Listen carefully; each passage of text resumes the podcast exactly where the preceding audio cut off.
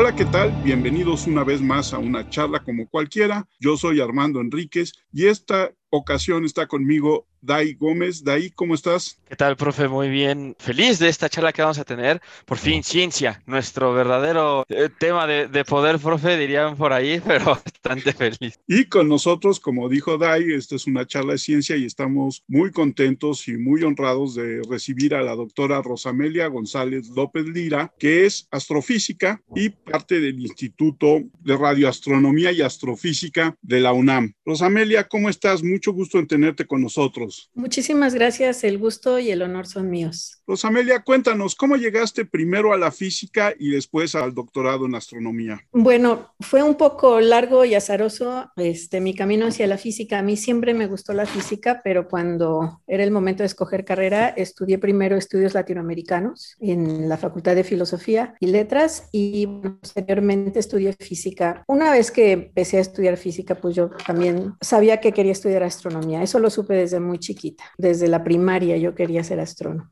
Siempre hay una gran fascinación por el cielo, ¿verdad? Sobre todo por el cielo estrellado en la noche. Sí, sí, todavía, aunque yo nací y viví en la Ciudad de México, pues yo creo que como tres décadas, y en aquel entonces todavía se veía el cielo, no, desde la Ciudad de México.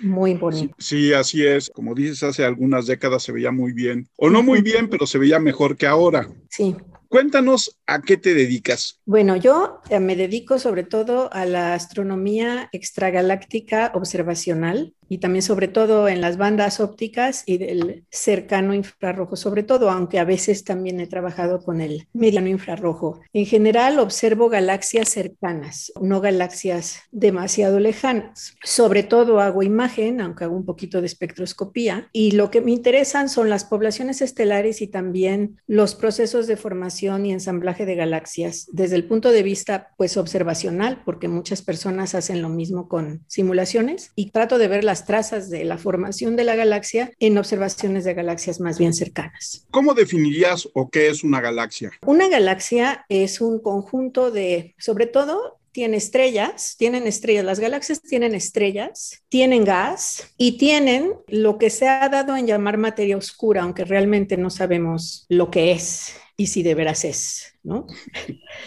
pero así son las galaxias. Hay varios tipos de galaxias, hay, las hay muy grandes y las hay pequeñas. Obviamente las que se vieron primero fueron las grandes, o sea, los astrónomos, los astrónomos trabajábamos hasta muy recientemente solamente con fotones. Entonces teníamos que inferir todo de los objetos celestes a partir de sus fotones. Digo hasta hace recientemente porque ahora ya podemos ver otras cosas como ondas gravitacionales, pero eso es muy reciente. Y entonces vemos fotones, estas cosas están normalmente muy lejos, entonces siempre es más fácil ver lo grande y ver lo brillante que lo pequeño y poco brillante, ¿no? Lo pequeño y débil. Entonces, las galaxias gigantes o las galaxias más grandes vienen de dos tipos, sobre todo son el tipo de las galaxias elípticas, que son como una papa, o sea, no tienen tres ejes iguales, no son como una pelota de fútbol americano o como un frisbee, son triaxiales, son como una papa. Y las galaxias espirales o de disco, que esas sí son como un disco. Ambos tipos tienen lo que se ha dado en llamar materia oscura. Las galaxias de disco tienen todavía en general grandes cantidades de gas frío y denso, que se llama gas molecular, que es el que se forman las estrellas. Las galaxias elípticas en general en el universo actual tienen muy poca formación estelar, pero tienen como un gas muy caliente alrededor, del cual no se pueden formar estrellas porque no es muy denso ni es frío, pero tienen también grandes cantidades de gas caliente. Eso es una galaxia. ¿Y de qué tipo es nuestra Vía Láctea? Nuestra Vía Láctea es de tipo de disco. Una cosa que se me olvidó mencionar es que en general las galaxias tienen estrellas de diferentes edades. O sea, un conjunto de estrellas de la misma edad y del mismo contenido se llama de metales, aunque no son metales, son cualquier cosa que sea más pesada que el hidrógeno y que el helio, cualquier elemento químico más pesado que eso, los astrónomos les decimos metales. Entonces, una población estelar es un conjunto de estrellas que todas se formaron al mismo tiempo y que todas tienen el mismo contenido de metales. Las galaxias tienen en general muchas poblaciones estelares, es decir, estrellas de diferentes edades que se han formado a lo largo del tiempo. Nuestra galaxia es una galaxia espiral, Las galaxias elípticas, como que en general formaron todas sus estrellas más o menos al mismo tiempo y hace bastante tiempo. Y son más masivas que las galaxias de disco. Las galaxias de disco tienen estrellas muy viejas, muy viejas, pero también tienen estrellas que se están formando al día de hoy y todavía tienen este gas denso y frío que se llama gas molecular del cual se forman las estrellas. Entonces, nuestra galaxia es de este tipo, todavía está formando estrellas, no muchas, más o menos como el equivalente de una masa solar al año, entre una y tres masas solares al año, que realmente es, es poquito, pero todavía sigue formando estrellas nuestra galaxia. ¿Y cómo es la vida de una galaxia? Su dinámica. Las galaxias empezaron a formar poco después del Big Bang. Muy pocos millones de años después del, del, Big Bang se empezaron a formar las galaxias. Después del Big Bang, el universo era homogéneo, pero tenía pequeñas inhomogeneidades, lo que llamamos fluctuaciones de temperatura, o sea, muy, muy parejo, muy homogéneo, hecho de primero de partículas elementales y después de átomos, sobre todo de hidrógeno. O sea, a partir del medio millón de años después del Big Bang, tenemos átomos de hidrógeno y de helio y trazas de litio era homogéneo, pero tenía pequeñas fluctuaciones. En ciertos lugares era más caliente y en ciertos lugares más frío, pero estoy hablando yo creo que de 10 milésimas de grado, ¿no? O sea, lo que era un poquito más frío, un poquito más caliente. Y en los lugares como más fríos se fueron condensando las galaxias. Y bueno, se forman, o sea, se, tienen estrellas, tienen gas. Una galaxia elíptica, por ejemplo, hay galaxias elípticas muy, muy, muy, muy viejas que formaron sus estrellas casi al mismo tiempo, o sea, forman sus estrellas estrellas y una vez que se acaban su gas, tienen lo que se llama evolución pasiva. O sea, las estrellas van envejeciendo. Les puedo platicar cómo envejece una estrella, ¿no? Pero las estrellas van envejeciendo. O sea, se llama evolución pasiva. Las galaxias como la nuestra, como les decía yo, como que conservan su gas mucho más a lo largo del tiempo y entonces van formando estrellas y las estrellas pues igual se van muriendo unas, pero en el caso de las galaxias de disco van haciendo otras. Las estrellas al morir, bueno, se forman a partir de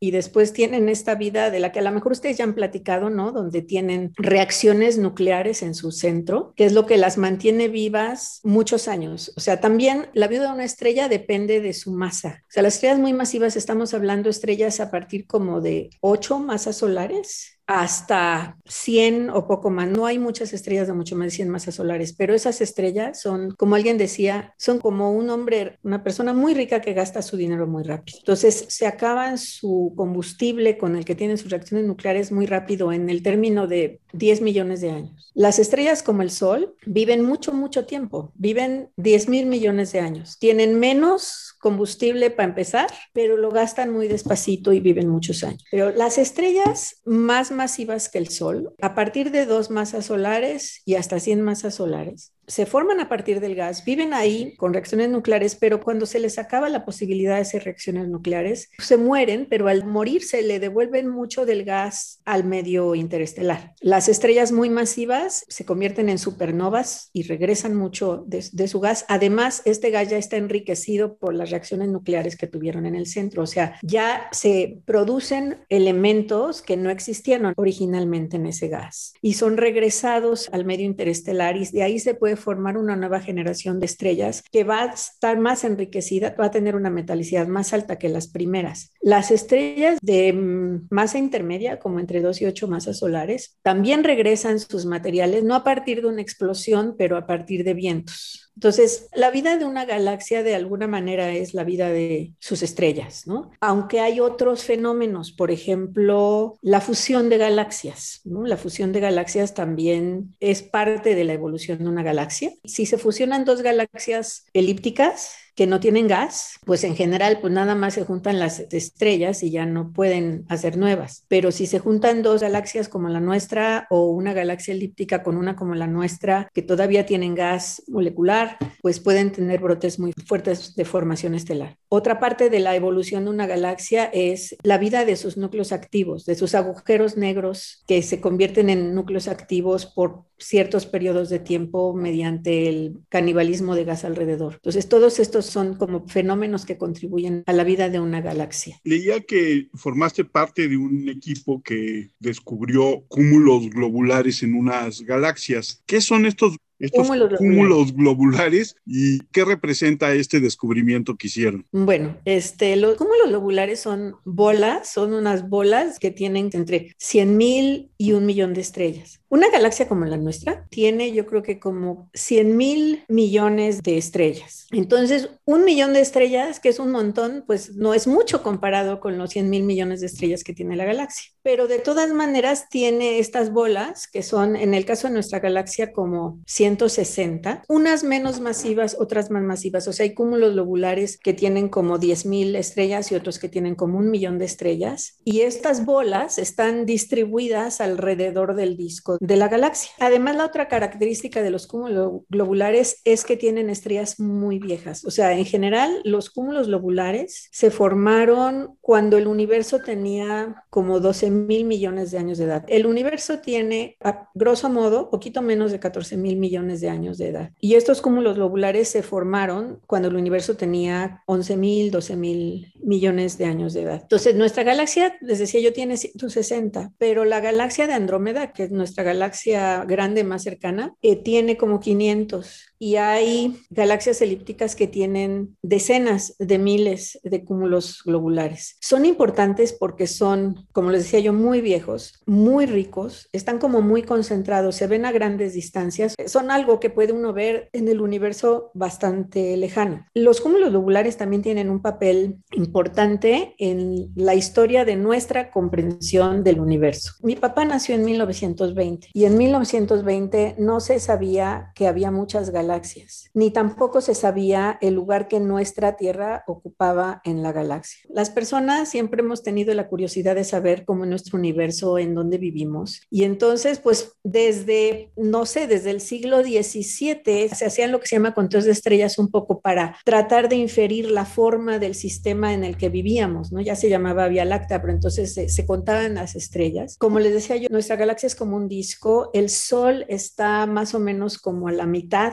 del disco. Es como un disco, es como un sándwich, ¿no? Y tiene polvo en medio. Entonces, había este polvo, pero los astrónomos y las astrónomas no sabían que había polvo. Entonces, se pusieron a contar estrellas. El Sol está más o menos a la mitad de este sándwich. Entonces, veían hacia arriba, o sea, digamos hacia arriba de la galaxia y hacia abajo de la galaxia, y las estrellas se terminaban, dejaban de ver estrellas más lejanas porque realmente ya no había. Y luego veían hacia uno de los lados, que ahora sabemos que es como el disco exterior y las estrellas se acababan, pues porque ya luego no había, pero veían hacia el centro de nuestra galaxia y las estrellas no se acababan, pero debido al polvo ya no se podían ver. Entonces, pues las personas lo que deducían, lo que inferían es que vivíamos como que en el centro del universo. O sea, pensaban que nuestra galaxia era todo el universo y que vivíamos en el centro del universo porque así parecía ser debido a cómo se contaban las estrellas. Pero quizá poquito antes de 1920, creo que fue 1916 o algo así, un astrónomo llamado Shapley se dio cuenta de que existían estas bolas, o sea, estos cúmulos lobulares que están como dispuestos más o menos en una esfera alrededor de nuestra galaxia. Entonces, como le decía yo, se podían ver muy bien y él se dio cuenta de que el Sol no estaba en el centro de este sistema de bolas. Y entonces, de esa manera, él dedujo que no estábamos en el centro de la galaxia, sino que estábamos pues un poco a un lado, o sea, bastante lejos del centro de nuestra galaxia. Hoy sabemos que estamos como a 8 kiloparsecs que es como 24 mil años luz del centro de nuestra galaxia. Entonces, ese es un papel importante que jugaron los cúmulos globulares para saber dónde nos ubicábamos en el universo. Y hay que recordar que cada vez que pensamos que estamos en el centro del universo, nos damos cuenta de que no es verdad. Entonces, las galaxias en general, las galaxias, también hablando de las grandes, eh, pero a veces también las pequeñas, tienen cúmulos globulares. El chiste de nuestro descubrimiento es que encontramos una galaxia que tiene cúmulos globulares, pero no están en una distribución esférica. Les decía yo, estas cosas están como en una distribución esférica y la verdad es que estos sistemas más o menos esféricos de bolas con estrellas no tienen un sentido de rotación, no tienen en general la mayoría de estos un momento angular neto.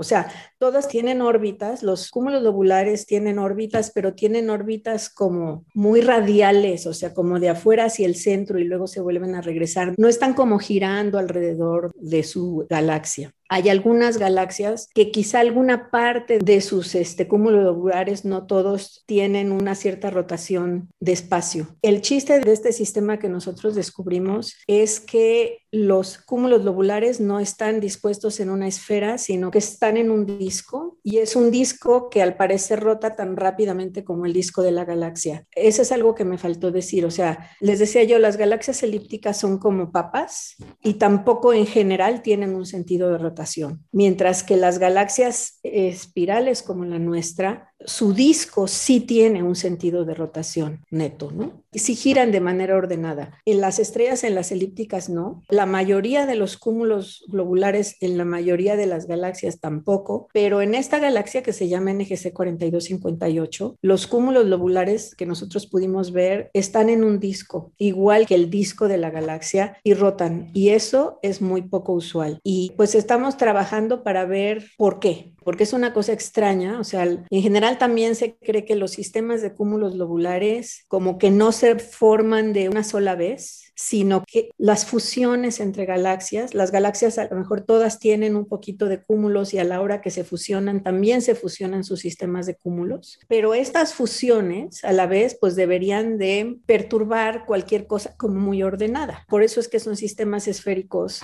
con poca rotación. Entonces es difícil saber cómo es que en esta galaxia todavía sobrevive un disco de cúmulos lobulares que da vuelta tan rápido como el disco. Es poco probable que haya sido como se dice, acretado, que haya sido producto de una fusión. Por lo menos a mí me cuesta trabajo pensar que lo sea, porque me parece difícil pensar que haya sido acretado exactamente con la misma orientación y la misma velocidad que el disco de la galaxia. O sea, no es que no crea que se pueda acretar un disco, sino que se acrete y que además caiga exactamente en la misma posición y con la misma velocidad. Me parece difícil pensarlo. La impresión personal que yo tengo es que como que es un remanente, o sea, nosotros vemos que generalmente cuando cuando se forman estrellas, la mayoría de la formación estelar sucede en discos. Entonces, pensamos que quizá es un remanente de la formación de estas cosas, o sea, que quizá muchas de estas cosas se han formado en discos, pero que para esos discos es muy difícil sobrevivir durante miles de millones de años, que generalmente se perturban por fusiones y que quizá este es un disco original, pero que no se ha perturbado. Entonces, ese es el, ese es el chiste de este descubrimiento. O sea, que a lo mejor en este descubrimiento que ustedes han hecho, no ha habido una fusión en esa galaxia. O no ha habido una fusión grande. Y es posible, eso es bastante posible, porque en realidad esta galaxia vive en un grupo pequeño. O sea, las galaxias, muchas de ellas viven en lo que llamamos cúmulos de galaxias. Estos no son cúmulos globulares, son cúmulos de galaxias.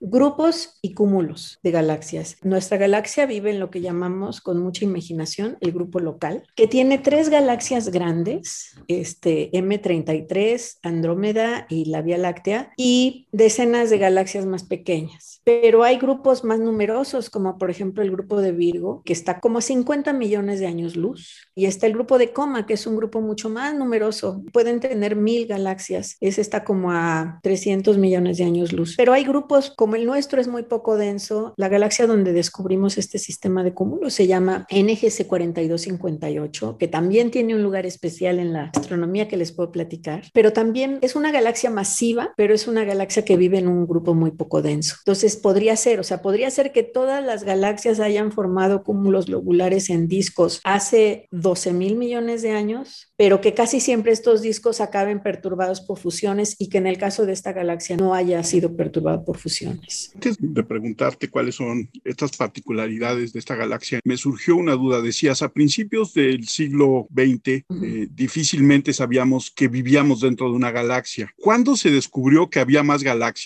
Pues realmente como en 1921 o 22, o sea, había gente que pensaba que había otras galaxias desde antes. Creo que Kant lo pensaba, pero en realidad eran experimentos mentales se veían, o sea, la gente había visto desde ya hacía tiempo cosas que le llamaban nebulosas, como la nebulosa de Andrómeda. O sea, la galaxia de Andrómeda le decían la nebulosa de Andrómeda. O sea, sí se habían visto estas cosas. El chiste es que no se sabía que eran otras galaxias. O sea, nuestra galaxia tiene verdaderas nebulosas. O sea, hay lugares donde hay como nubes de gas y que tienen adentro estrellas y las estrellas ionizan los átomos del gas y entonces estas cosas son nebulosas O sea, esas son verdaderas nebulosas. Pero además se veían estas otras cosas, que les decían nebulosas porque se veían diferentes que las estrellas. Y también desde antes de Newton, la gente estaba muy interesada también en los cometas. Los cometas les parecían interesantísimos. Y pues estaban estas otras nebulosas. Entonces, el primer catálogo de nebulosas, que es el catálogo Messier, lo hizo el señor Messier para identificar esas nebulosas, para que la gente no pensara que eran cometas. O sea, lo que realmente les interesaba eran los cometas. Entonces, hizo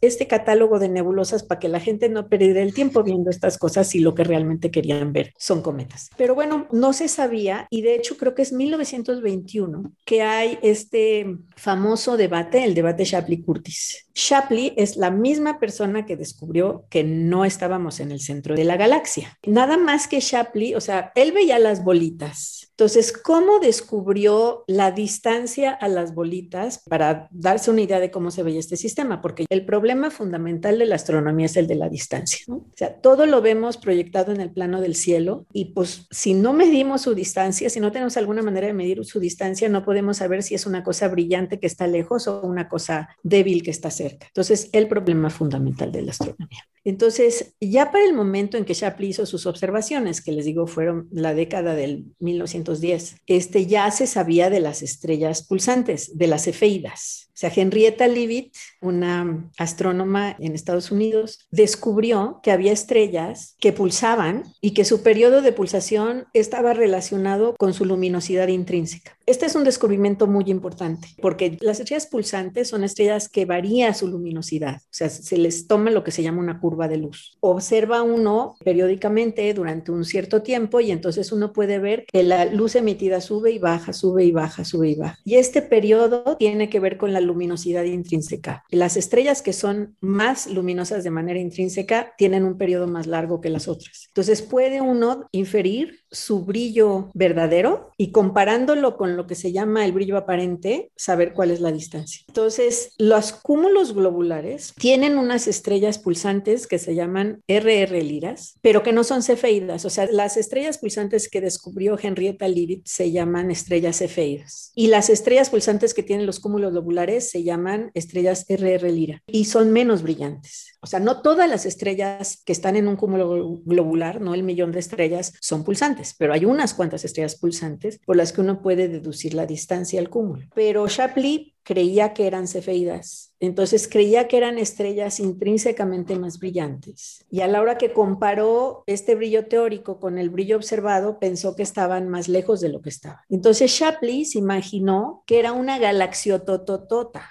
grandotota, grandotota, y entonces que no podía ser que las esas nebulosas que se veían estuvieran más allá de la galaxia, porque la galaxia era muy grandota. El señor Curtis, otro astrónomo, decía que no, o sea, decía que, que la galaxia no era tan grande, que por lo tanto las galaxias deberían de estar más afuera. Otra cosa de la que también es medio irónica, ¿no? Curtis se había dado cuenta de que en medio de las galaxias de disco era una zona oscura, pero en esta zona veían las, en las nebulosas externas esta cosa oscura en medio. Y en nuestra galaxia, por esa parte de polvo no se pueden ver galaxias. O sea, uno ve galaxias arriba del plano de nuestra propia galaxia y abajo del plano de nuestra propia galaxia, porque en el plano, en la dirección del plano de nuestra propia galaxia es muy difícil ver nada, porque el Sol está ahí en medio y hay mucho polvo. Entonces, Curtis decía, no, pues no se han de ver porque hay una fuerza repulsiva y entonces no deja que las galaxias se acerquen, pero para que puedan sentir esa fuerza repulsiva tienen que estar muy cerca. Ambas partes daban argumentos correctos e incorrectos. Pero bueno, fue alrededor de ese debate que finalmente se llegó a la conclusión de que esas nebulosas no eran parte de nuestra galaxia, sino que estaban más lejos y que eran galaxias como las nuestras. Pero básicamente ese hallazgo se hace en la década de los 20 y en la década de los 30 es cuando Hubble descubre la expansión del universo. ¿Qué hay entre una galaxia y otra? Bueno, entre una galaxia y otra en un cúmulo o en un grupo hay lo que se llama medio intracúmulo o sea, es gas también, ¿no? Es gas. Y entre un cúmulo y otro, pues también. Es gas muy, muy difuso, muy poco denso y de hecho probablemente bastante caliente. Bueno, sabemos que dentro de los cúmulos grandes, el gas es muy caliente, tiene millones de grados. Y yo creo que también está bastante calientito entre cúmulos. Digo, es algo interesante porque en este gas, en este gas vive un montón de la materia bariónica perdida. O sea, actualmente pensamos que el universo creo que es como 25% variones, o sea, protones normales, y el resto es energía oscura y materia oscura y cosa que no sabemos qué es, ¿no? Pero más o menos sabemos cuál es el número de protones que hay en el universo y lo sabemos por el modelo del Big Bang.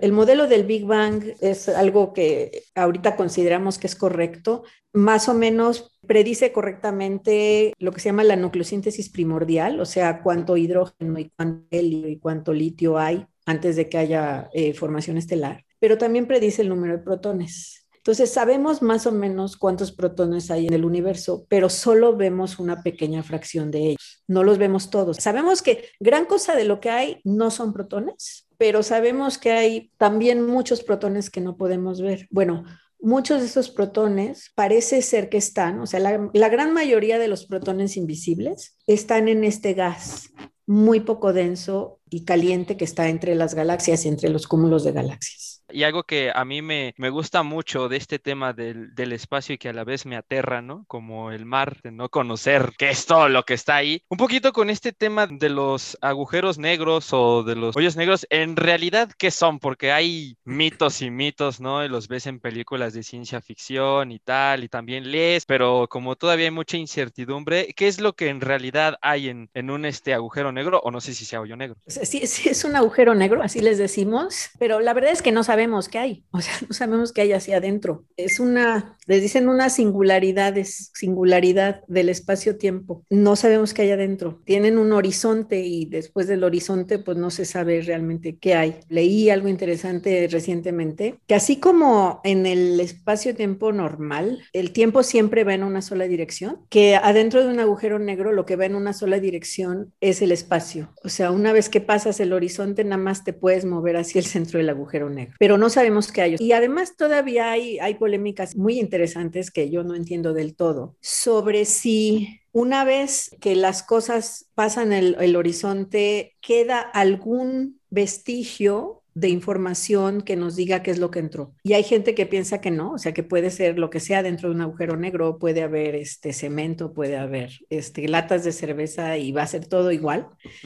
Y hay otras personas que piensan que no, que de alguna manera queda algo que nos podría dar información sobre lo que entró. Ahora, no hay que tenerles miedo porque realmente hay que estar muy cerquita, o sea, si pasas el horizonte, pues sí, ya no hay nada que hacer, ¿no? Pero, pero en realidad están muy lejos, o sea, no, no hay ninguno así muy cercano y va a ser fácil que nos acerquemos para que nos chupe o nos haga espagueti.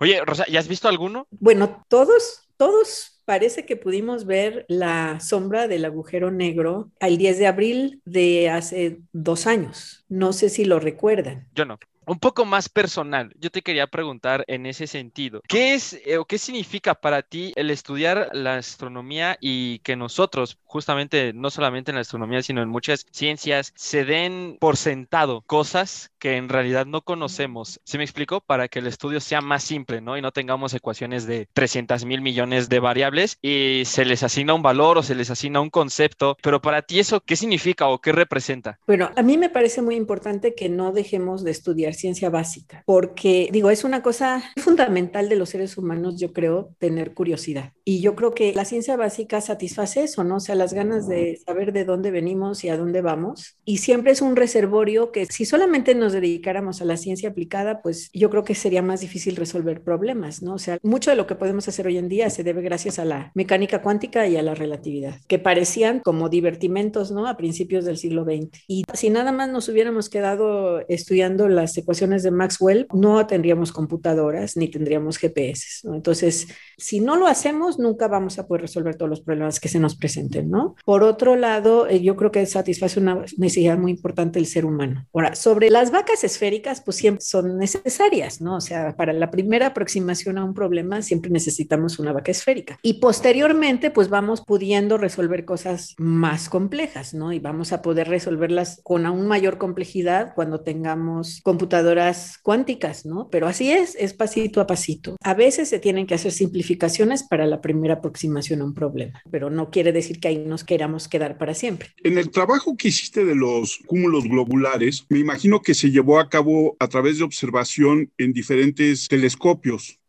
¿Cuántos telescopios importantes hay en México? Bueno, importantes en México, así importantes a nivel del mundo mundial, pues yo creo que hay uno, que es el LMT, ¿no? El Large Mexican Telescope, que es un telescopio de radio que está en la Sierra Negra. Yo fui a una reunión hace un par de años y fue muy conmovedor para mí y muy emocionante ver que los cosmólogos de renombre realmente se estaban peleando para utilizar el LMT. El LMT va a servir para muchas cosas, ya sirvió, es parte del telescopio del horizonte de eventos, que es con el que se observó el agujero negro de M87 o la sombra del agujero negro de M87, pero también va a poder hacer estudios importantes de cosmología y por supuesto de formación estelar. Entonces, en este momento, en México, en suelo mexicano, el telescopio realmente muy importante es el LMT. ¿Y en dónde está? Está en la Sierra Negra, en, Puebla, se llama la Sierra Negra, desde ahí además se ve el pico de Orizaba, entonces es en esa cadena montañosa, ¿no? Está, está el LMT. Es un plato único de radio que observa en el milimétrico y submilimétrico. Yo no utilicé un telescopio mexicano para este trabajo, utilicé el telescopio Canada France Hawaii, que está en Hawái, y utilicé el Gran Tecan, que es un telescopio óptico más grande del mundo, mide 10.5 metros de diámetro y está en las Islas Canarias, en La Palma. Y en, ese aspecto hay otros observatorios también en el país, ¿no? Yo me acuerdo que era muy famoso antes el de la Sierra de San Pedro Mártir en Baja California. Sí, está allí y es importante, es un lugar precioso además, ¿no? Con un cielo maravilloso. Hay varios telescopios robóticos con los que actualmente se hace un seguimiento importante sobre todo de brotes de rayos gamma, pero son telescopios más chiquitos, pero son muy importantes y de hecho algunos tienen cualidades únicas para hacer este tipo de observación de brotes de rayos gamma, que también son muy importantes. Y un telescopio como el Hubble, ¿en qué ayuda a personas como tú que está estudiando las galaxias y los cúmulos globulares y todas estas cosas? Ayuda muchísimo cuando nos dan observaciones y ayuda muchísimo también con su archivo. El chiste de todos estos telescopios, que ya son varios, ¿no? Los telescopios telescopios espaciales. Entonces, en el caso del Hubble, lo que ha sido muy importante del telescopio Hubble es la calidad de la imagen. Para que los fotones lleguen a los observatorios terrestres, tienen que pasar por nuestra atmósfera. Y nuestra atmósfera distorsiona la imagen. Es igual que como vamos en carretera. Digo, yo hace muchísimo que no voy en carretera y menos ahora, ¿verdad? Menos ahora. Pero este, cuando uno iba en carretera antes, este, uno veía a lo lejos, siempre se veían estas como olas, no sé si ustedes se acuerdan, se veía distorsionada sobre todo si hacía mucho calor, se veía distorsionado cerca del pavimento. Eso es lo que hace nuestra atmósfera. Entonces, nuestra atmósfera hace dos cosas, distorsiona la imagen y la otra cosa es que afortunadamente no deja pasar varios tipos de radiación, o sea, no deja pasar la luz ultravioleta, deja pasar un poquito y aún así si no nos ponemos bloqueador nos da cáncer, ¿no? Entonces, nuestra atmósfera bloquea la luz a longitudes de onda más corta, que son energías más altas, que más o menos 3500 Armstrongs. Entonces, más allá de, eso, o sea, con, para energías más altas y longitudes de onda más cortas, nuestra atmósfera no deja que pasen esas cosas. Y también bloquea parte de la luz en las bandas del cercano infrarrojo. Entonces, los telescopios espaciales hacen dos cosas. O sea, en el caso del Hubble, por ejemplo, ve en general luz que también podemos ver en, el, en la Tierra, pero con una calidad de imagen mucho más alta porque se evita la distorsión atmosférica. Y hay otros telescopios de rayos gamma, de, de rayos ultra ultravioleta, de rayos X, del mediano infrarrojo, etcétera, pues que lo que hacen es ver cosas que no podemos ver en nuestra atmósfera. Y es muy importante ver en muchas longitudes de onda porque fenómenos diferentes emiten en regiones del espectro electromagnético diferente. O sea, por ejemplo, en el óptico, que históricamente pues, estábamos aquí en la Tierra con nuestros ojitos y lo que veíamos era en el óptico. Entonces, veíamos mayoritariamente estrellas, por ejemplo, y gas, gas ionizado. En otras longitudes de onda uno puede ver otras cosas. Por ejemplo, en el cercano infrarrojo uno ve estrellas también, pero estrellas viejas de baja masa. En el mediano infrarrojo uno empieza a ver polvo caliente, polvo tibio. En el ultravioleta uno puede ver también estrellas, pero puede ver unos núcleos activos de galaxias. En el radio uno ve fenómenos también como núcleos activos de galaxias, radiogalaxias. En rayos X uno ve núcleos activos. O sea, en diferentes longitudes de onda uno ve diferentes cosas. Y así es como uno puede hacerse una visión más completa de lo que son estas cosas, porque si no uno ve nada más ciertos pedacitos. Una cosa, por ejemplo, que tienen las longitudes de onda más largas, es decir, las energías menores, el óptico, es que uno puede ver a través del polvo. O sea, hay regiones del espacio y partes de las galaxias que están oscurecidas por polvo y que uno no las puede ver en el óptico, pero sí las puede ver en el mediano y el cercano infrarrojo o en el radio. Entonces, también para eso es importante tener longitudes de onda largas para ver a través del polvo. ¿Qué es lo más sorprendente, qué es lo más maravilloso que has visto en tu carrera como astrofísica? Que haya hecho yo o que haya hecho alguien más. Que hayas hecho tú. Bueno, yo creo que lo que más me gustó fue esto del sistema de cúmulos lobulares que no nos esperábamos. Siempre es más bonito lo que no nos esperamos. Eh, pero otra cosa que también me dio muchísimo gusto es que para, a lo mejor era yo joven para apreciarlo, ¿no? Pero mi, en mi tesis doctoral yo descubrí algo que se había buscado durante mucho tiempo y que no se había encontrado, que es, o sea, las las galaxias espirales, las galaxias de discos, tienen brazos, ¿no? Tienen estos brazos espirales que son muy bonitos, o sea, ya habían llamado la atención desde que se pudo ver mejor, que creo que fue en el siglo XIX, como 1850 o algo así. A lo largo de la historia ha habido varios astrónomos que lo que pasa es que además de, de estar interesados en las ciencias, que eran ricos y podían hacerse sus propios telescopios. Uno de ellos fue Tycho Brahe y otro de ellos fue el Earl de Ross entonces, el Earl de Ross hizo un telescopio grandote con un espejo que era reflejante, o sea, porque los primeros telescopios lo que hacían era eh, refracción de la luz. Galileo tenía un telescopio que hacía refracción, así como el microscopio de Leeuwenhoek tenía refracción. Entonces, el Earl de Ross tenía un gran telescopio que ya era una superficie reflejante, como son en realidad la mayoría de los telescopios actuales. Entonces, él pudo ver esta estructura espiral que le daba mucha curiosidad a las personas, ¿no? Era una cosa muy muy bella, este, y por qué, los, por qué los discos tenían brazos espirales. Entonces, hubo varias teorías. La más importante para finalmente elucidar la naturaleza de los brazos espirales es la teoría de ondas de densidad, que se desarrolló en los años 60 del siglo pasado por dos personas muy famosas en tiempos recientes, Lin y Frank Shu. Frank Shu todavía vive, que decían que eran ondas de densidad, que era como un embotellamiento de tráfico. Pues un embotellamiento de tráfico puede durar dos horas, pero los coches no son siempre los mismos, ¿no? normalmente uno llegaría a su trabajo en media hora y si hay un embotellamiento llegas como en 50 minutos, o sea que te estancas ahí 20 minutos, pero no te estancas ahí las dos horas que dura el embotellamiento de tráfico, o sea que las, que las ondas de densidad eran, que los brazos espirales se debían a algo así, Pero entonces se hizo una predicción y una predicción era que en estos embotellamientos vienen las estrellitas y las nubes de gas dando vuelta en el disco, así como les decía yo, que tenía rotación, y entonces se encuentran con el embotellamiento y no frenan, chocan.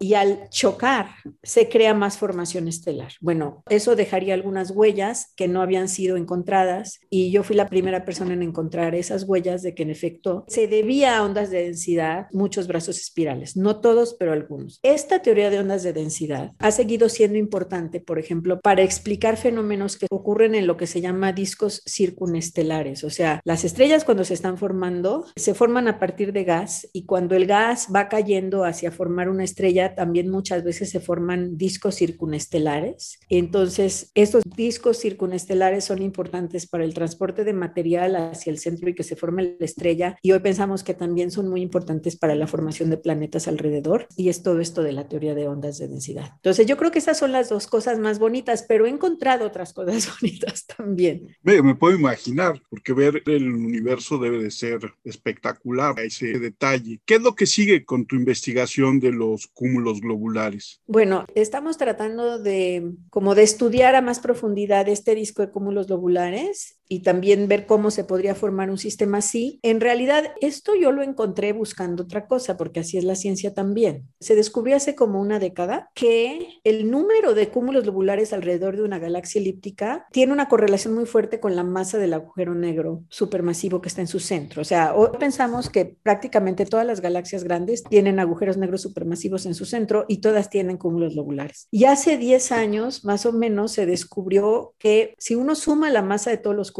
lobulares, es prácticamente igual a la masa del agujero negro de medio. Esto fue tremendamente sorpresivo porque un agujero negro tiene el tamaño más o menos de un sistema solar es chiquitito, ¿no? O sea, un sistema solar pues tiene el tamaño de dos días luz y los sistemas de cúmulos lobulares tienen tamaños de decenas de kiloparsecs, o sea, 30 mil años luz. Entonces, es difícil imaginar que haya una correlación entre ambas cosas. Entonces, esto se ha estudiado en las galaxias elípticas, que son las más grandes. Como les decía yo, siempre es más fácil ver lo brillante y lo grandote que lo chiquito y lo débil. Las galaxias elípticas tienen agujerotes negros, tienen este, muchos cúmulos lobulares, son grandotas, y las galaxias espirales no, son más pequeñas, tienen agujeros negros pequeños, tienen menos cúmulos lobulares. Entonces, yo estaba buscando y he seguido y seguiré buscando si existe una correlación entre el número de cúmulos globulares y el agujero negro supermasivo central en galaxias espirales. Hice eso en esa galaxia, ya terminé en otras dos. Voy de poquito en poquito, pero cuando estaba haciendo este estudio en NGC 4258, un colaborador mío se dio cuenta en realidad de que a la hora de, de ver la, cómo se veían estos cúmulos globulares, parecían ser un disco. Era difícil pensar que lo fueran, pero parecían ser un disco y después hicimos observaciones espectroscópicas. Con las observaciones espectroscópicas uno puede ver realmente un poco dónde están las cosas. Era necesario hacer estas observaciones para confirmar que los cúmulos lobulares estaban a la distancia de la galaxia y por lo tanto pertenecían a la galaxia. Pero también con las observaciones espectroscópicas uno puede ver cómo se mueven estos cúmulos. Entonces, al ver cómo se movían, se confirmó que estaban en un disco, porque las cosas que están en un disco se mueven distinto que las cosas que no están en un disco. Es un poco como las nubes. Uno desde el avión ve estas nubes, este, que creo que son los cúmulos, que son como una, pues bolas, ¿no? También, y uno ve estas nubes que son este, planitas, creo que son los cirros, ¿no? Entonces, los cirros y los cúmulos se ven diferentes porque las moléculas de agua que están adentro se mueven de manera diferente. En un cirro, las moléculas de agua tienen un flujo laminar, mientras que en un cúmulo se mueven para arriba y para abajo y para todos lados. Por eso es tan peligroso meterse en un cúmulo, en un avión, porque las ráfagas de viento, que es como se están moviendo las moléculas de agua, te tiran. Entonces, uno, cuando ve cómo se mueven las cosas, también puede inferir cuál es su forma. Rosamelia, ¿cuál es el estado de la astronomía en México hoy? Bueno, tenemos muchos investigadores. Ah, desde que yo me acerqué por primera vez al Instituto de Astronomía hasta ahora, bueno, el número de investigadores ha crecido muchísimo. Hay investigadores de muchísima calidad. Digo, como siempre hace falta lana, ¿no? y, y cada vez más, ¿no? O sea, realmente Sí, o sea, estamos pasando por momentos duros, por momentos duros, ¿no? O sea, por ejemplo, mencionaba yo el Gran Tecán, el telescopio está en las Canarias. Había un convenio de colaboración con, o sea, los mexicanos tenemos derecho a ciertas noches o teníamos derecho a ciertas noches porque el CONACYT pagaba fondos para el mantenimiento anual del Gran Tecán y no se han pagado en el último par de años. Ahorita estamos pasando momentos difíciles, ¿no? O sea, creo que no hay una apreciación de la ciencia básica en este momento. Pero pues espero que esto mejore. Y en cuanto a difusión, ¿cómo ves la difusión de ciencia y sobre todo de astronomía hoy en día en nuestro país? Yo creo que se hacen esfuerzos. Yo veo, o sea, digo, en el Instituto de Radioastronomía hemos tenido divulgadores muy buenos, tenemos divulgadores muy buenos. Yo creo que siempre falta más, ¿no? Porque además nosotros hacemos lo más que podemos, pero tampoco somos divulgadores. O sea, siempre hace falta esta sinergia, ¿no? Entre los divulgadores y los astrónomos, aunque pues nosotros hacemos todo lo que podemos. Pero sí hay mucho y luego con lo de la pandemia además alcance del centro a través de redes sociales y todo aumentó mucho. O sea, no sé, a lo mejor es algo bueno que se nos va a quedar. Se han descubierto más formas de comunicación o más rápidas y más eficientes que teníamos como obviadas o que además teníamos hasta cierto desprecio por ellas. Pues sí, o sea, sí. Sí, como la gente también ha salido de la rutina, profe, luego el ocio los hace llegar a muchísimos lados, ¿eh? También eso nos ha ayudado un montón a muchas cosas. Qué bueno, entonces ustedes también lo han notado, que están llegando más personas personas con la pandemia? Sí, yo también desde mi trinchera a lo que me dedico, sí, también, muchísimo. Qué bueno. ¿Hay muchos planetarios a los que puedan ir los niños? La verdad no sé, o sea, tenemos un planetario aquí en Morelia que pues ha funcionado. Tenemos conocimiento, por ejemplo, de un sistema de planetarios bastante amplio en la península de Yucatán, porque varios de nuestros exalumnos han sido coordinadores o directores de varios de los planetarios que hay allá en, en la península. Pero yo creo que nunca es suficiente. Yo estoy de acuerdo contigo, yo creo que nunca es suficiente. Y en ese sentido, ¿hay acceso al público en alguno de los telescopios o observatorios que tenemos en nuestro país? Por ejemplo, en el de San Pedro Mártir puede ir al... Tampoco lo sé, yo creo que sería cosa de preguntar, ¿no? O sea, me, da esta pena porque yo tengo varios condiscípulos míos de, de, secundaria que me han preguntado que cuándo vamos, ¿no? Y luego les digo que al ratito y luego se vino la pandemia, pero no lo sé. O sea, nosotros acá, cuando no había pandemia, aquí en el instituto en Morelia, pues sí teníamos periódicamente observaciones, ¿no? O sea, para todo público. Generalmente se ponían los telescopios cuando iba a pasar algo interesante, algún eclipse, alguna conjunción, algún tránsito. De hecho, el tránsito de Mercurio de hace un par de años fue un exitazo. Tuvimos un tránsito de Mercurio también en las ferias. Hay la feria de la ciencia y la feria de esto. O sea, nosotros periódicamente sí tenemos observaciones o eventos de observación con nuestros estudiantes y nuestras personas de divulgación. Creo que ya nos salimos del tema principal. Nos habías contado que la galaxia NGC 4258 tenía ciertas particularidades. ¿Cuáles son? La particularidad muy importante es que tiene un disco de máseres en el centro. Ahorita les explico. O sea, ya ven que les decía yo que el problema fundamental de la astronomía es la distancia. Entonces, uno puede, por ejemplo, dentro del sistema solar, uno puede medir distancias con radar, por ejemplo, ¿no? Se ve el radar y regresa y uno mide una distancia, ¿no? Pero en general es complicado. Hay lo que se llama las distancias directas y las distancias indirectas. Entonces, el método de distancia directa, aparte del radar, es el aparalaje. Uno, con la visión normal de uno, ¿cómo se da uno cuenta que algo está lejos o algo está cerca? Pues con la paralaje, ¿no? O sea, acuérdense, si nos tapamos un ojo, eh, vemos algo y si nos tapamos el otro, como que las cosas se movieron, ¿no? Y se mueve más lo que está más cerca que lo que está más lejos. Entonces, eso que es lo que nuestro cerebro utiliza para ver la distancia a los objetos, se utiliza en astronomía. Y si utiliza en astronomía, lo que uno hace es toma una imagen de algo que le interesa a uno y toma otra imagen seis meses después. Esto es idealizado, ¿verdad? Como vamos subidos en la Tierra, pues para ver el firmamento, esa es la mayor línea de base que uno puede tener. O sea, para ver esto de con un ojo y con el otro, lo que haces es que ves una cosa y seis meses después ves otra. Y por medio de cómo se ve que se mueven las cosas entre una imagen y la otra, porque las dos imágenes, si uno le hace blink, se va a dar uno cuenta que hubo cosas que ya no están en la misma posición. Uno mide así la distancia. Bueno, este método directo geométrico en realidad solo se puede utilizar como hasta 300 años luz, o sea, dentro de nuestra galaxia. Casi todas las distancias más afuera de nuestra galaxia son lo que se llaman distancias indirectas, o sea, como por ejemplo utilizando esas estrellas pulsantes. Bueno, les acabo de tirar todo este rollote para platicarles que NGC 4258 tiene un disco de máseres, o sea, tiene un disquito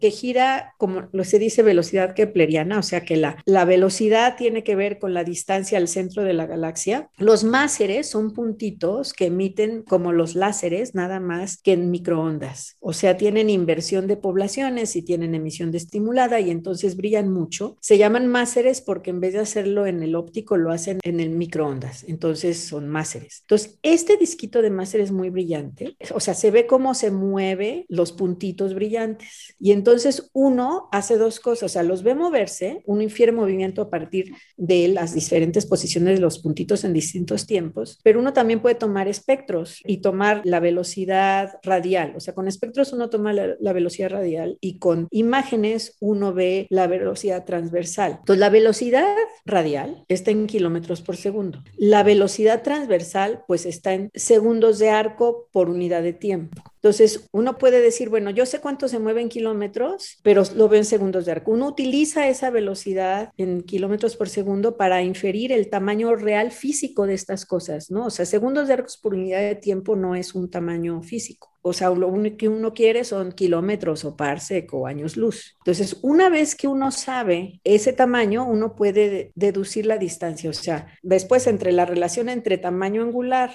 y tamaño físico, uno deduce la distancia. Entonces, uno puede, con la velocidad en kilómetros por segundo, transformar esta distancia en minutos de arco, o sea, en tamaño angular, en tamaño físico, y con eso uno puede deducir la distancia a la galaxia, y esto es como que otra vez una distancia geométrica directa. Y esto es muy importante, o sea, esta galaxia también va a tener cefeidas, puede uno calibrar esas, estas estrellas pulsantes y entonces seguir calculando las distancias a galaxias aún más lejanas. Entonces es como un ancla intermedia de lo que llamamos la escalera de distancias extragalácticas, que es muy importante. Ahí viene, por ejemplo, uno de los hallazgos increíbles que ha habido en mi tiempo de vida como astrónoma, que fue el descubrimiento de la aceleración de la expansión del universo. Eso que sucedió en 1998 es una cosa que no nos esperábamos nadie y que pues se pudo hacer gracias a este refinamiento cada vez mejor de la escalera de distancias extragalácticas. O sea, utilizan la medición de otras galaxias o de cosas medibles para hacer una escala. Sí, exacto. O sea, uno lo que hace, así nada más recapitulando, ¿no? O sea, es las distancias directas son por radar o por paralaje o como este caso de esta galaxia. Entonces, las galaxias tienen adentro cosas que se llaman velas estándar o reglas estándar. Entonces, para calibrar esas cosas, uno necesita tener mediciones independientes. O sea, yo mido la distancia, por ejemplo, a las nubes de Magallanes. También hay una medición medio directa a partir de un anillo que le salió la supernova 1987A. Le salió un anillo igual, o sea, se pudo medir de manera más o menos directa la distancia al anillo y entonces con eso se calibran las efeidas. ¿No? O sea, las efeidas que tienen esta relación entre periodo de pulsación y brillo.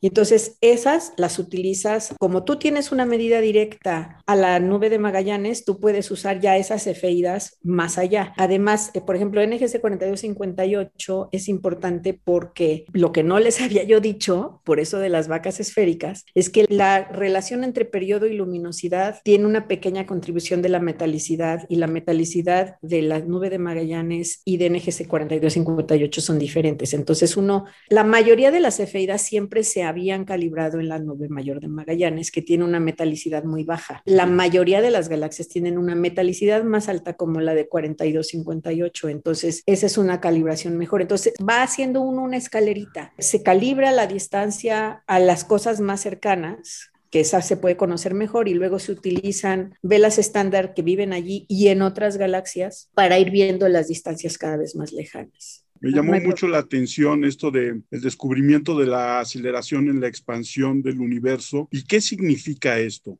Bueno, digo, yo también soy muy rollera, discúlpenme, este, pero no, les tengo que platicar de cómo estaba la cosa Cuando, yo, cuando yo era chiquita. Entonces, el descubrimiento de la expansión del universo en los años 30, pues le produjo mucha angustia a la gente. O sea, y así como desde antes, miren, Newton también dicen que le da unos dolores de cabeza espantosos. El descubrimiento de la gravedad, él, él se daba cuenta, o sea, a los humanos nos gusta la seguridad y la estructura.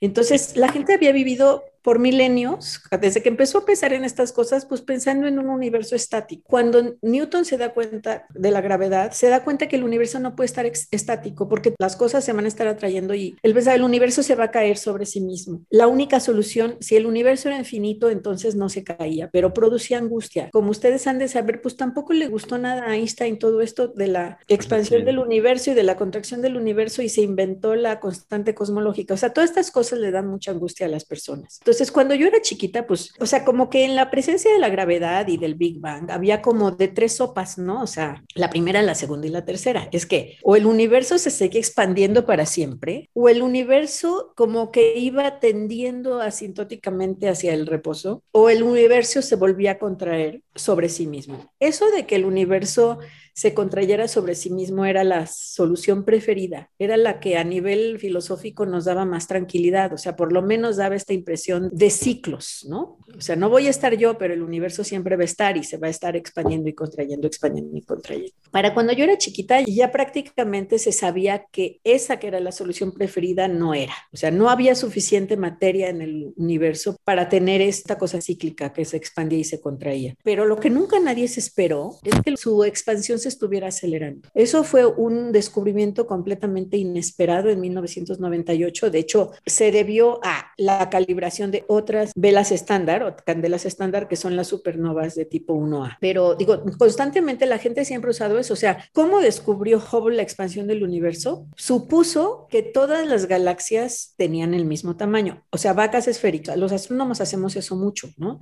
Entonces, si todas las galaxias son del mismo tamaño, entonces el tamaño aparente de una galaxia va a reflejar su distancia. Las cosas más grandes van a estar más cerca y las cosas más chiquitas van a estar más lejos. Entonces, eso fue la gráfica que hizo Hubble. Hizo una gráfica donde ponía distancia, pero en realidad era el tamaño de la galaxia que estaba viendo contra la velocidad radial que tomaba con sus espectros, ¿no? Y entonces así lo, lo dedujo mal, o sea, si ustedes ven su gráfica, no se la admitirían en ninguna revista el día de hoy, ¿no? O sea, tenía un montón de dispersión, dedujo una expansión de 500 kilómetros por segundo por megaparsec, ya sabemos que son como 70 ahora, pero digo, siempre la gente ha tratado de hacer eso, o sea, usar velas estándar y usar candelas estándar y reglas estándar, ¿no? Que era esto, el tamaño de las galaxias, más o menos en 1970, una mujer, Beatriz Tinsley, que se murió muy pronto, una astrónoma fabulosa, sí le, sí le dijo a Sand ya era como que el discípulo de Hubble, y le dijo, oye, las galaxias evolucionan, no son siempre iguales. No puedes seguir usando las galaxias como una vela estándar porque va a llegar un momento en que, o como una regla estándar, porque ya no lo van a hacer y tenía todita la razón, ¿no? Pero se han descubierto otras, como por ejemplo las supernovas de tipo 1A. Y usándolas, se descubrió esto de que la expansión del universo no solo no se está deteniendo, ni se está invirtiendo, sino que se está acelerando. Eso quizá le falte algo de confirmación, pero ya hasta un premio Nobel se otorgó por eso. Y eso implicaría la existencia de la energía oscura, ya no solo la materia oscura, sino la energía oscura, aunque siempre hay la posibilidad de que sea otra cosa que no entendemos, ¿no? O sea, que, que haya algo en las ecuaciones de Einstein que todavía no entendemos y que no es que haya ni energía oscura ni materia oscura. O sea que es finito y está creciendo. No sé si se ha concluido si es finito o infinito, pero que sí se crea espacio entre las galaxias no adentro, o sea, es entre las galaxias se crea espacio. Sí, que es donde están todos estos gases a millones de grados y la materia oscura. Esos espacios siguen creciendo. Sí, esos espacios siguen creciendo. Eso estaba, pero además parece ser que es cada vez más rápido en vez de ser más lenta, que uno se esperaría eso, ¿no? Tú tiras algo, o sea, como que si toda la energía viniera nada más del Big Bang, pues se va acabando y se va disminuyendo la velocidad de expansión, pero al parecer es lo contrario. Y eso es algo que nunca nadie se esperó. O sea que eso complicaría, por ejemplo, en un hipotético caso de que la humanidad llegue al viaje interestelar porque todo se nos está yendo más lejos, ¿no? Sí, sí, pero de todas maneras está complicadísimo así. Sí, claro, pero, o sea, por ejemplo, no sé, poder decir, o sea, esa galaxia que está cerca de nosotros cada vez está más lejos y más lejos y más lejos, ¿no? No dentro de nuestro cúmulo, en los cúmulos no, casi ah, casi entre galaxias, entre cúmulos. Interesante. Rosamelia, ha sido una charla muy, muy interesante, hemos aprendido muchas cosas, yo quiero darte las gracias por haber aceptado la invitación y ojalá en un futuro podamos volver a charlar. ¿Dónde te encuentra la gente en redes sociales? Digo, tengo Facebook, pero no lo veo. ¿Y en, el instituto tienes algún correo donde te pueda localizar? ¿Cómo no? Sí, es todas minúsculas, R. González, las dos son zetas, arroba iria con i r y a punto unam punto mx. De ahí tus redes sociales. Arroba de gs25 en todas partes, profe. Yo soy Armando Enríquez, a mí me encuentran en Twitter como arroba cernícalo. El Twitter del podcast es arroba charla 1 y el correo del podcast es charlapodcast1 arroba gmail.com. Rosamelia, muchísimas gracias por haber estado con nosotros. No sabes qué ameno y qué interesante fue todo esto, sobre todo para nosotros los neófitos, pero interesados en voltear al cielo de vez en cuando. Muchas gracias. A ustedes no saben cómo les agradezco la invitación de veras, ¿eh? Muchas gracias a todos nuestros escuchas. Nos escuchamos la próxima vez y saludo a todos donde quiera que estén.